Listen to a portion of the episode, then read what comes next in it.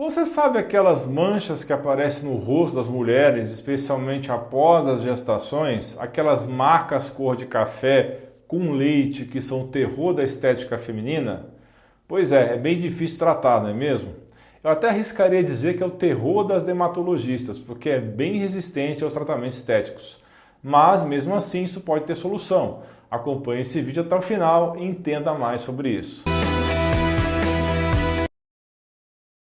Pessoal, esse material foi feito com muito carinho pela doutora Ana Paula, que estudou a fundo esse assunto. Então, manda um comentário abaixo, incentivando que ela escreva mais roteiros para o canal, mesmo que ela não apareça tanto por aqui. Bem, vamos lá. O melasma é um sinal e sintoma que a pele apresenta como resposta a uma condição inflamatória no próprio corpo. E você sabe quais são os fatores que podem provocar? É muito estimulado por processos hormonais como menopausa e gestação, mas também por doenças autoimunes, seja nas articulações, na glândula tireoide ou mesmo nos intestinos. Agora, adivinha o que é um grande disparador do melasma? Adivinhou? Sim, o maldito estresse e também o que se tornou moda recentemente, o sono inadequado, alterando o cortisol.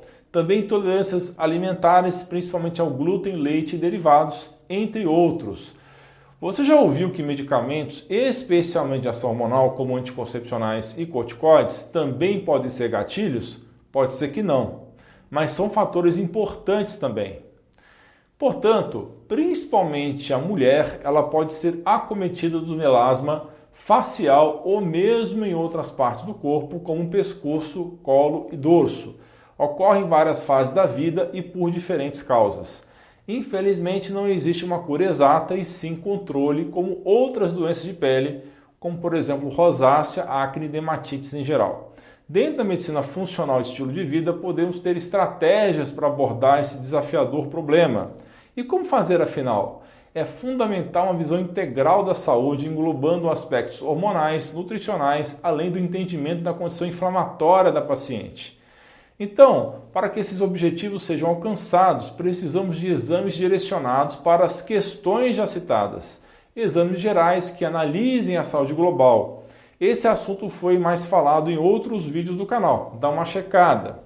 É muito importante ajustar o estilo de vida para o controle e melhora da condição do melasma. Precisamos verificar opções não agressivas à pele que já está inflamada e sensível Iniciamos com uma boa higiene e hidratação com produtos não abrasivos e bases veganas e antialérgicas. Lembre-se de que a microbiota ou o conjunto das boas bactérias está em todo o organismo e a pele não é exceção. O microbioma da pele é muito semelhante ao do intestino. Sendo assim, manter ambos em sintonia e saudáveis ajudará muito no controle do melasma e de condições de desbiose e doenças autoimunes. Podemos usar lactobacilos, que são bactérias do bem, podem ser usados pela boca, ou seja, via oral, ou em cremes e sabonetes. Se vocês quiserem mais detalhes dos nomes difíceis desses bichos, deixa aí nos comentários, que eu faço um vídeo futuro sobre esse assunto. Mas tem mais vídeos sobre microbiota e microbioma no canal, dá uma procurada. Preciso falar para vocês em relação à inflamação já citada, que é uma das bases do melasma, uma das terapias eficientes para isso são os tratamentos antioxidantes. Para isso, temos um arsenal bastante variado. Podemos usar os conhecidos licopeno, resveratrol, ômega 3, as vitaminas C, D e E, os óleos de coco linhaça, além da glutationa e a oleuropeína, que é a derivada do azeite de oliva. Temos ainda o melão cantalupe, de onde é extraído o superóxido de esmutase ou sódio, o extrato de romã ou pomegranate, a lixia, o ginkgo biloba, o picnogenol, extratos via oral de alguns cogumelos e até mesmo na forma de insumos direto na pele. Todos eles ajudarão na proteção da luz solar e da luz azul de lâmpadas e telas, melhorando a inflamação dos melanócitos, que são as células que produzem o pigmento da pele, a melanina. Recentemente, alguns trabalhos científicos mencionam o uso da conhecida medicação para diabetes que tem também efeito anti-envelhecimento, a metformina, para tratamento de melasma. A metformina é um medicamento que demonstrou exercer um efeito de diminuir o fosfato de adenosina cíclico, que é um modulador bem conhecido da síntese de melanina.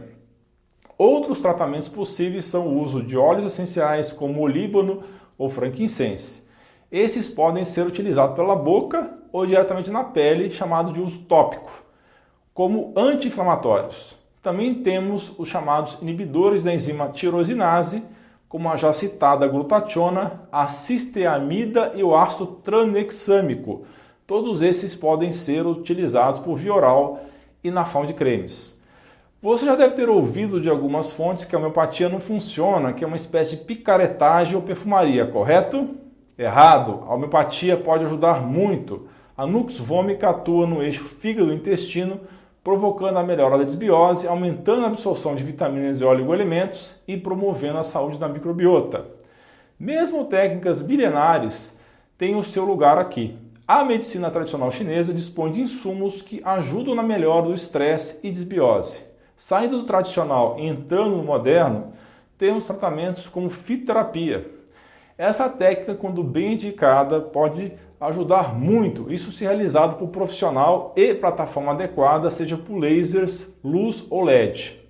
Outras técnicas modernas, como microagulhamento robótico, que serve para aumentar a absorção de drogas e nutracêuticos, chamado no jargão da estética de drug delivery, auxiliam em alguns casos de melasma, melhorando a circulação e diminuindo a inflamação local e estimulando a formação de colágeno e reparo dos tecidos. É importante a avaliação e tratamento conjunto de outras condições de pele, como rosácea, acne, telangiectasias, os chamados vasinhos, que podem piorar a pigmentação do melasma. Dá uma olhada no canal que vários desses assuntos já foram abordados aqui.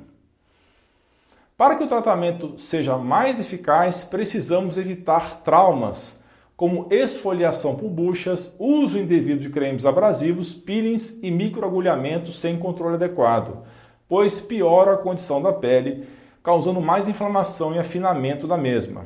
E aí, achou que eu falei muita informação em pouco tempo? Ficou querendo saber mais detalhes? Se esse vídeo atingir 10 mil visualizações e pelo menos 100 comentários, eu me comprometo a fazer uma série de vídeos sobre esse assunto. Por favor, ajude esse canal que está sofrendo boicote. Ajude esse conteúdo a atingir mais pessoas. Divulgue nos seus grupos de WhatsApp. Assine o canal ativando o sininho de notificações. Você é fera! Um grande abraço e um beijo no seu coração!